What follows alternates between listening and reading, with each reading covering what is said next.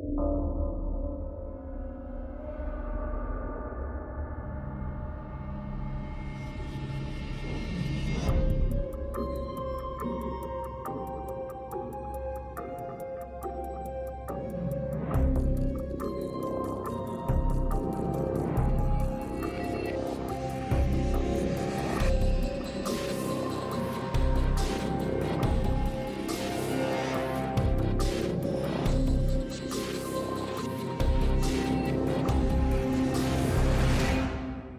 Hello，大家好，我是旺旺。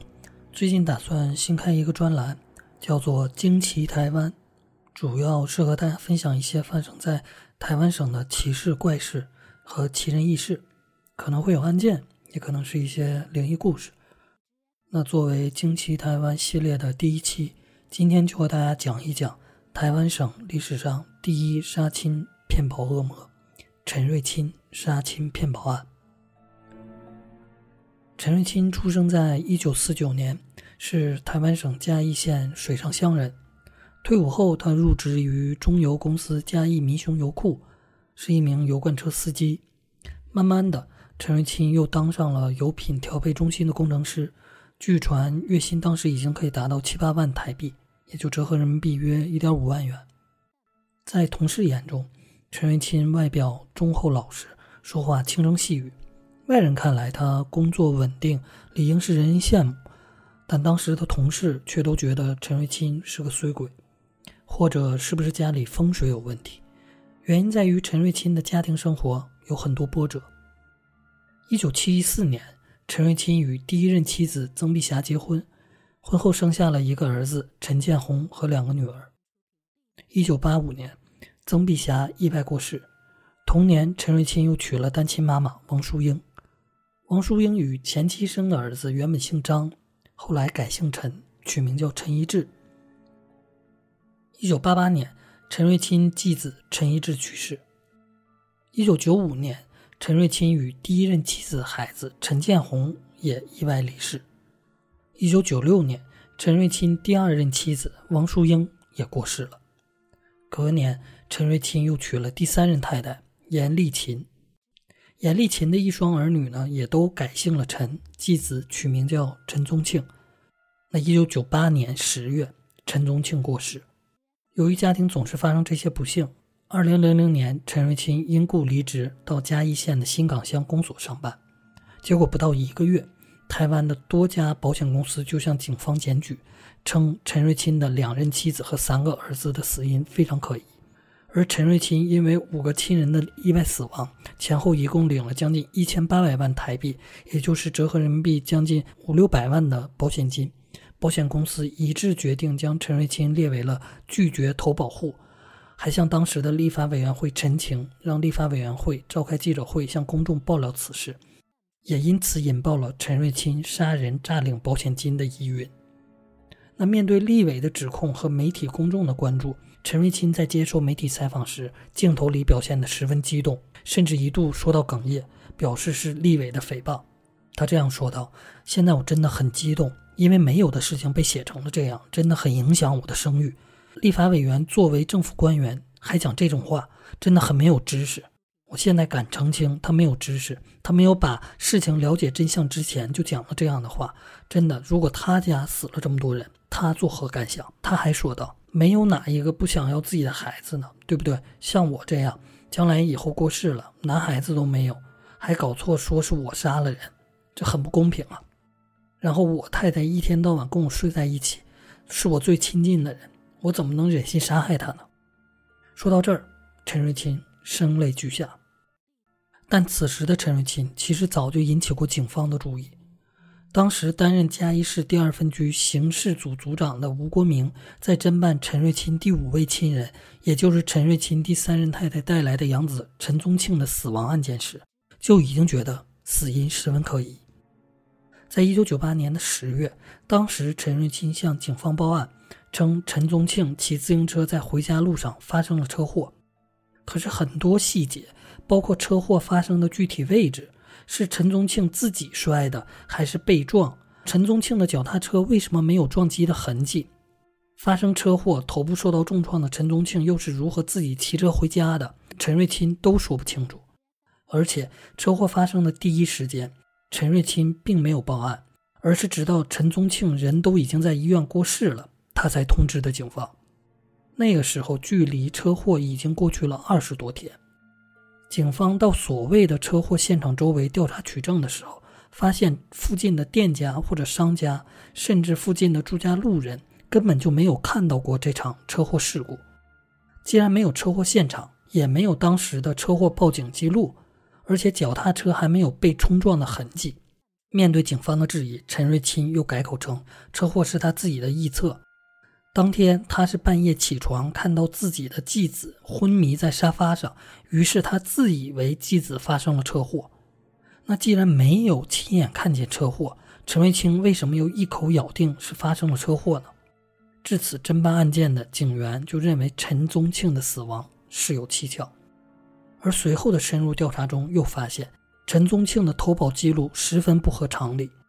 陈宗庆在死亡前的三个月，陈瑞清为陈宗庆向五六家保险公司投保了意外险，投保的金额达到了两百多万元人民币。陈宗庆当时只是一个中学生，他每天没有和高危环境接触的机会。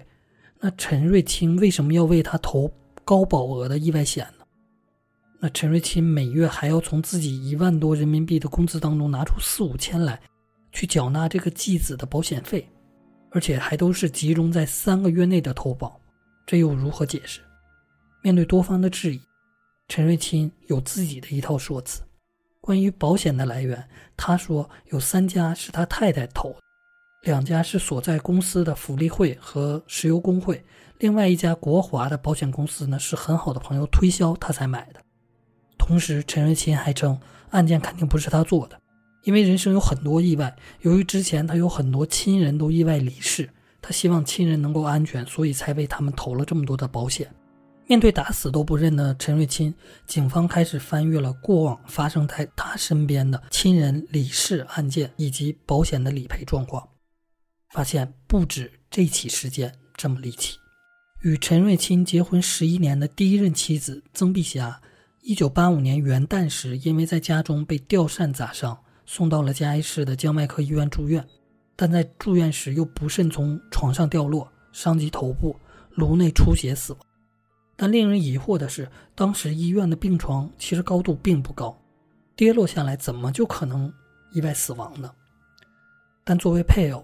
陈瑞钦还是得到了保险理赔金两百五十三万台币，折合约人民币五十万元。第一任妻子死后，陈瑞钦在同一年又娶了第二任妻子王淑英。那一九八八年的四月，王淑英的儿子，也就是陈瑞钦的继子陈一志意外死亡。当时警方的资料很少，只是记载了是陈一志是因为头部重伤送医救治，三天后无效死亡。死因呢为脑干血肿，陈瑞钦得到了保险理赔金六万台币，约合一千两百块人民币。再到一九九五年的八月，陈瑞钦和第一任太太的亲生儿子十五岁的陈建红，据陈瑞钦说，是有一次陈建红外出后因不明原因受伤，回家后喊头疼，送医抢救，回天乏术死亡的。陈瑞钦因此得到了保险理赔金四百七十二万台币。折合约九十五万元人民币。至于陈瑞钦的第二任太太王淑英，是在一九九六年死于了一场车祸。一九九六年八月十九日晚上十二点，警方接到了民众的报案，称在嘉义市世贤路上发生了一起车祸。警方到达时，发现坐在驾驶座上的王淑英已经死亡，死因是头部受到了重创。但是这起车祸疑点重重。从现场看，肇事的车辆应该是撞到了路边的护栏，死者呢也是死于高度冲撞后产生的伤口，这就表示车速应该很快，护栏应该被撞断，车子的引擎应该受伤非常严重。可是当时的车辆除了保险杠稍微的破损以外，引擎盖和挡风玻璃都完好无缺，护栏也不像是受过了撞击，现场也没有刹车的痕迹。同时，在高速冲撞下产生挤压，驾驶人受伤的部位应该是在胸部和脸部，而不是头部。法医当时验尸的时候已经觉得很可疑了。第三点呢，就是车辆在高速前进时撞到了护栏，由于力的反作用，车应该往后弹，但是肇事的车辆却紧紧贴着护栏，这很不符合常理。而在扎宝医院爆发以后，面对媒体记者关于王淑英死亡原因的质疑，陈瑞清称，那天晚上是王淑英自己开车出门两小时后，他才接到了警方的电话通知，称妻子发生了意外。而当他赶到医院的时候，王淑英已经死亡，没有办法处理了。那这次死亡事件，陈瑞清得到了保险理赔金一千一百四十万台币，折合人民币大约两百三十万。在第二任妻子死后的隔年，也就是一九九七年，陈瑞琴娶了第三任太太严丽琴。一九九八年，严丽琴的儿子，也就是陈瑞钦的第二个继子陈宗庆意外死亡了。陈瑞清得到了保险理赔金，大约九十五万元人民币。这么多起事故，陈瑞清始终坚称和自己无关。如果人是他杀的，他就被老天爷打死。最终，警方要求了陈瑞清去测谎。陈瑞清也爽快地答应了警方测谎的要求。不出所料，测谎的结果显示，至少陈瑞清有三个问题没有说实话：第一个，他有没有打陈宗庆；第二，当天晚上在家，陈瑞清有没有看到陈宗庆；第三，陈宗庆当时是怎么受伤的？这表明，虽然陈宗庆的死亡不一定是陈瑞清干的，但至少他在某些事上有所隐瞒。可我们都知道。测谎始终只是侦破案件的一个辅助手段。尽管警察心中都认为陈瑞钦犯案的可能性非常高，但因为几起案件都是因为现场难寻，而且尸体又总是被陈瑞清早早的火化，苦于没有直接的证据，审讯完后，警察只得把陈瑞清释放了。但办案的警方一直没有放弃，一直在暗中监视着陈瑞钦。毕竟，再狡猾的狐狸终究有露出尾巴的一天。有些事情。不是不报，时候未到。正因如此，凶残的陈瑞清在明明了解警察没有放弃对自己怀疑的情况下，二零零三年他又痛下杀手，动手又杀了一人。二零零三年五月，台湾省南投竹山大安山区一对外地来的中年夫妇在上山采草药的时候，意外发现了一具女性尸体。经过警方的勘验，在半山腰凹槽内的尸体是头下脚上脖子。和双手手腕处都有勒痕，下体裸露且有受伤的状况，后脑有伤，气管被勒断。女尸左手手心上还写着一串七个阿拉伯数字。那经过调查呢，死者名叫陈依玲。陈依玲呢是当地小吃店的一个老板娘，经济条件也很好。那由于死者身上的包包、名表、项链、手机都不翼而飞，警方初步研判是抢劫杀人，并展开了调查。同时，据警方推测，啊，受害者左手心的七个阿拉伯数字应该是座机号码。那经过追查，这个号码所在的电话是位于了案发六十公里以外嘉义县水上乡下寮村的一处民宅，承租人正是陈瑞钦。同时，调阅陈依玲的过往通话的记录，发现，在事发前有好几处公用电话和他进行了通话。在调阅公用电话附近十字路口的监控录像后，经过交叉对比，有一部汽车多次的出现，而这辆汽车的驾驶员正是陈瑞钦。锁定嫌犯以后，南投的警方去到了嘉义。那个时候，陈瑞钦已经逃到了台南县六甲乡的一个镇南宫。南北奔波的警方呢，在五月二十二号晚上的十点多，在嘉义基督教的医院里逮捕了受伤严重、躺在病床上无法动弹的陈瑞钦。当时警察就问陈瑞钦：“你身上这些伤是怎么来的？”躺在病床上的陈瑞钦说：“他是被地下钱庄的人来讨债，他跳窗逃跑时摔伤的。”原来陈瑞钦这么长时间一直躲避的并不是警方，而是地下钱庄讨债的人。当时在医院当中的陈瑞清原本不想承认自己杀人犯案了，可是，一帮照顾他的女友手腕上戴的正是属于。被害人劳力士手表。当时照顾陈瑞清的这位肖姓女友得知真相后吓坏了，因为她说手表是陈瑞清送给她的。她边哭边责骂陈瑞清说：“你怎么能干这些杀人的事儿呢？”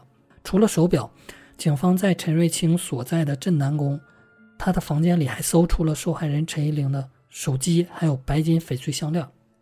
证据确凿，陈瑞清不得不承认自己杀人抢劫。原来，在二零零三年的五月份，陈瑞清在嘉义市的一家饭店里认识了陈依玲。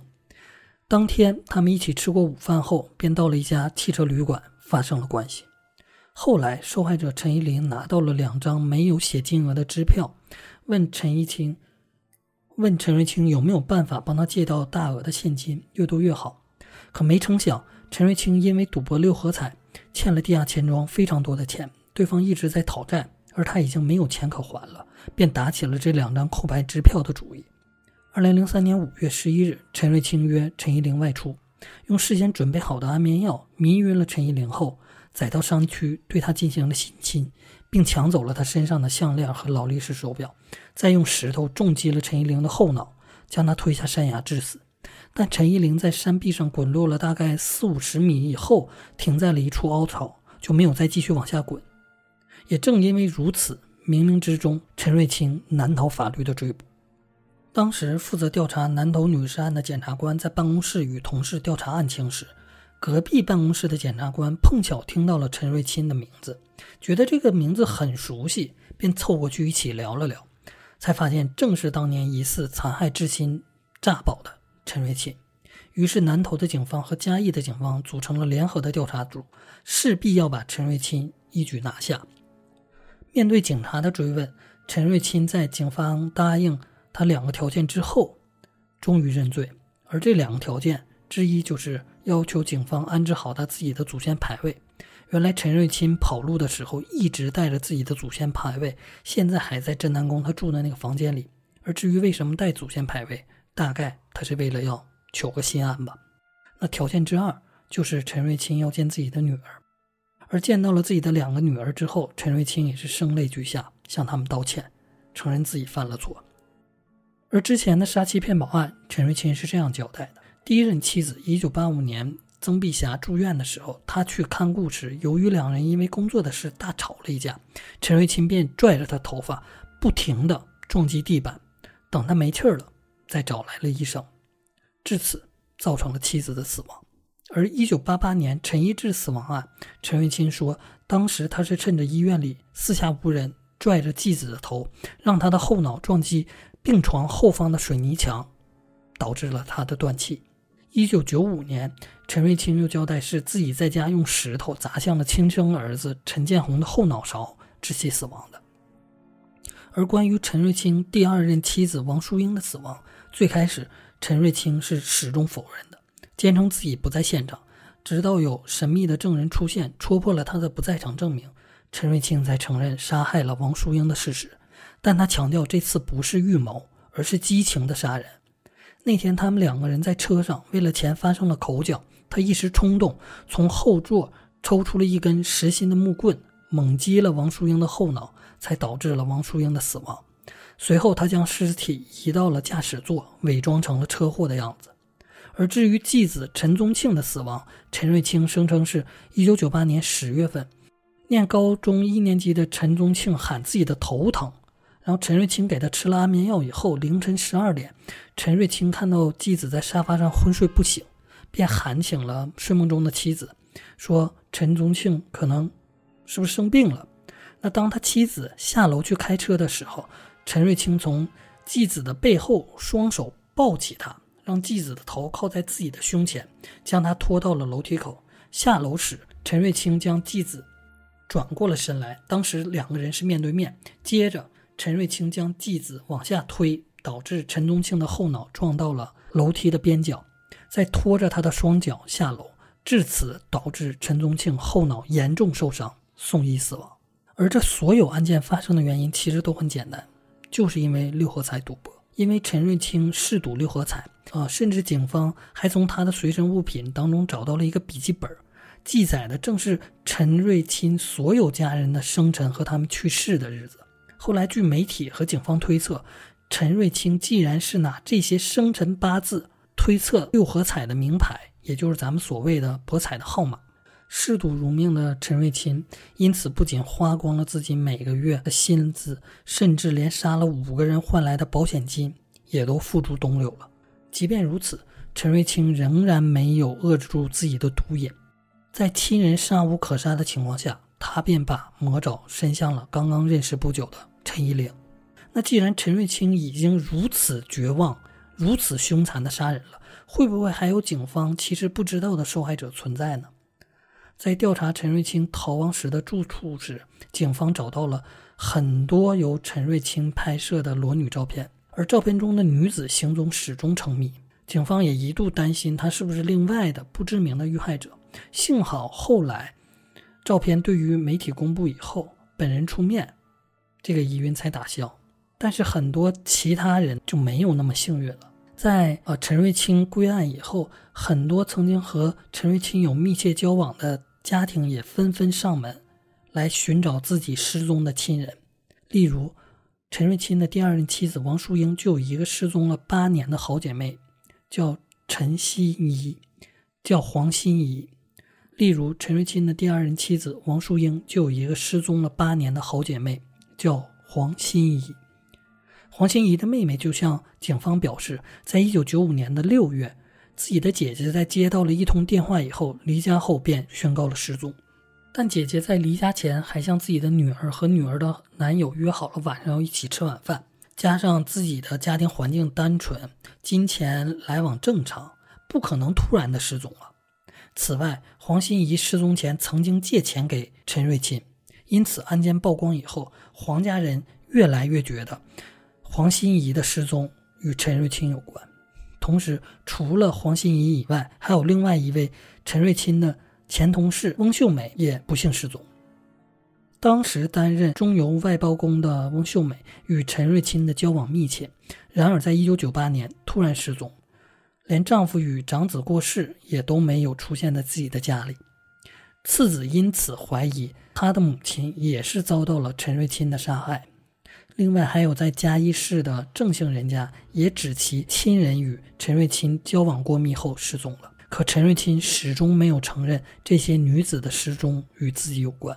但就在审判前，陈瑞清仍想最后一搏，他屡屡翻供，更企图用四百万台币去贿赂当时的办案警官。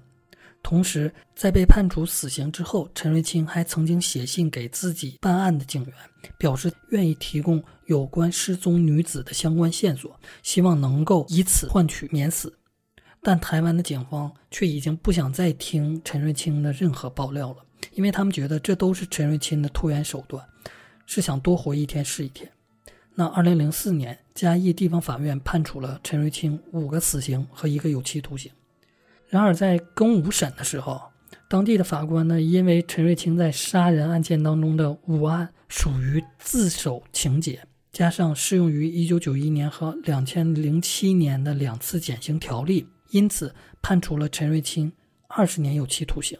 不过，在陈一玲案的部分，陈瑞清依然被判处了死刑，但陈瑞清始终不甘于伏法。从2001年开始。到二零一三年，他曾经八次向台湾省的高等法院台中分院申请了再审，均被驳回了。二零一三年，陈瑞清终于被执行了死刑。可是，在伏法后，没有人愿意替他收尸。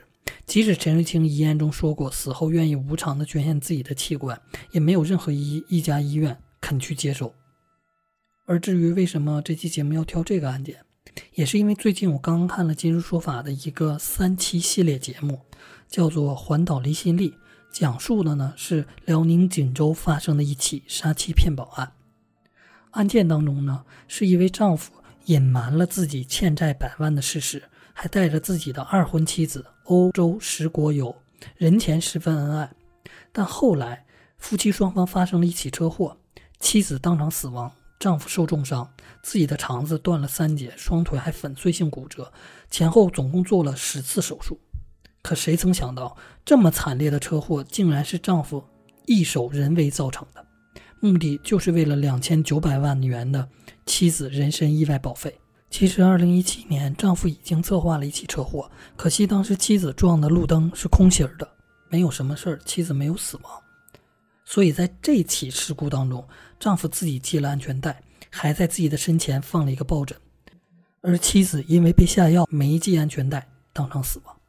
很宝贵的是锦州的警方犀利心细，从事件的一件件蹊跷当中发现了问题，一直等了一年零九个月，等到丈夫可以出院行走了，开始了与罪犯的正面相对，通过一环又一环的缜密逻辑，终于把案件破了。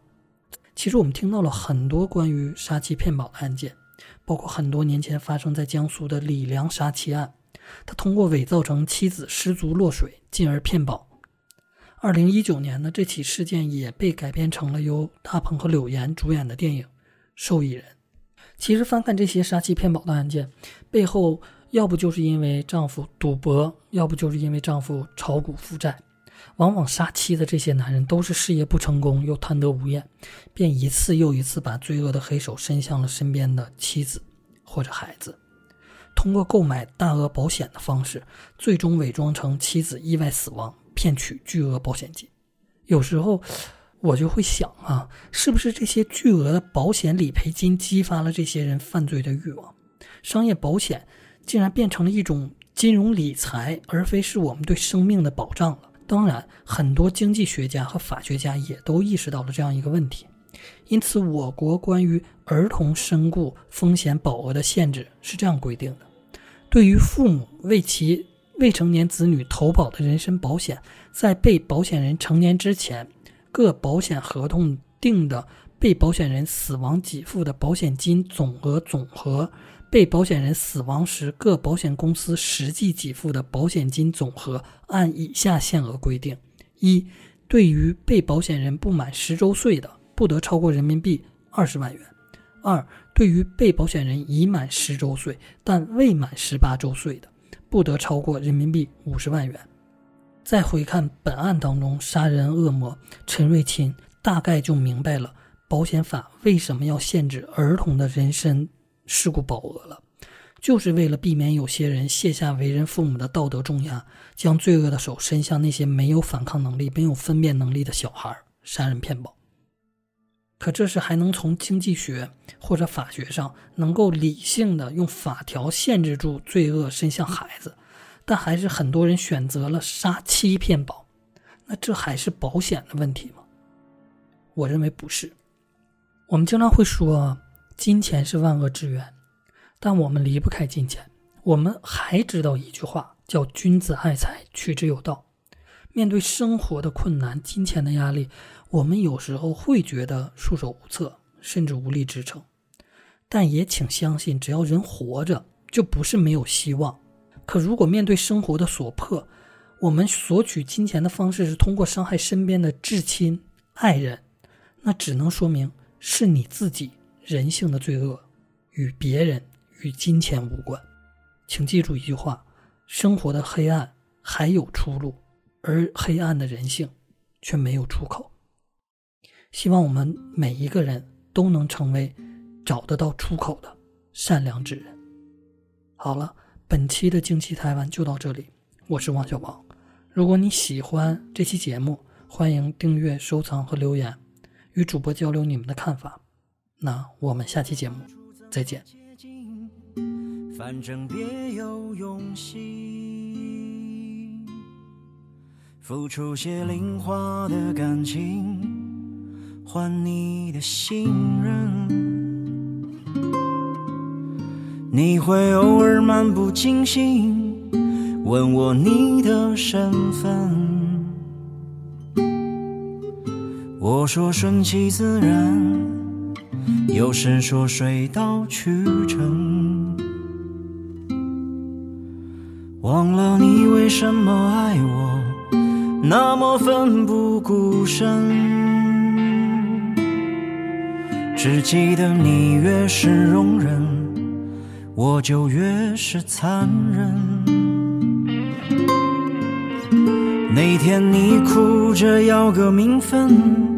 为你的青春作证，我抬头说你再等等，你已不见了踪影。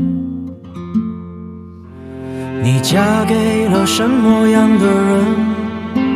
或是现在依然单身？你的微博朋友圈。好久都没有更新。我还是那样一个人，只是最近长了些良心，把和你那些曾经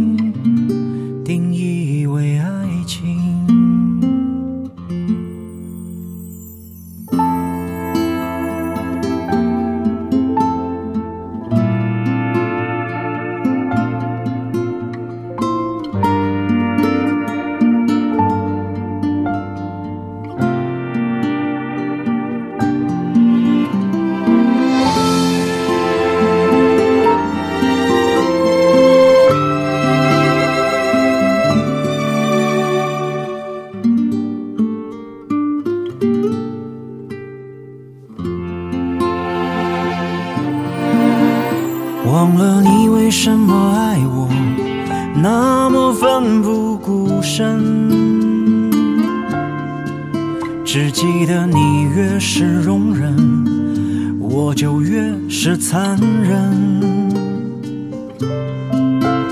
那天你哭着要个名分，为你的青春作证。我抬头说你再等等，你已不见了踪影。你嫁给了什么样的人？或是现在依然单身？你的微博朋友圈好久都没有更新。我还是那样一个人，只是最近长了些良心，把和你那些曾经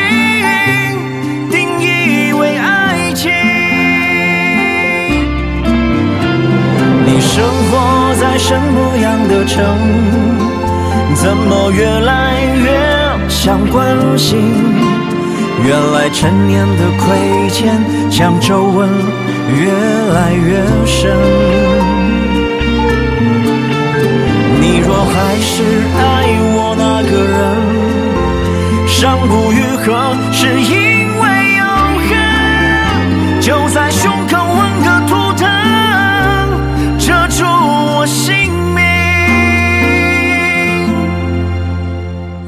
如果下辈子能重逢。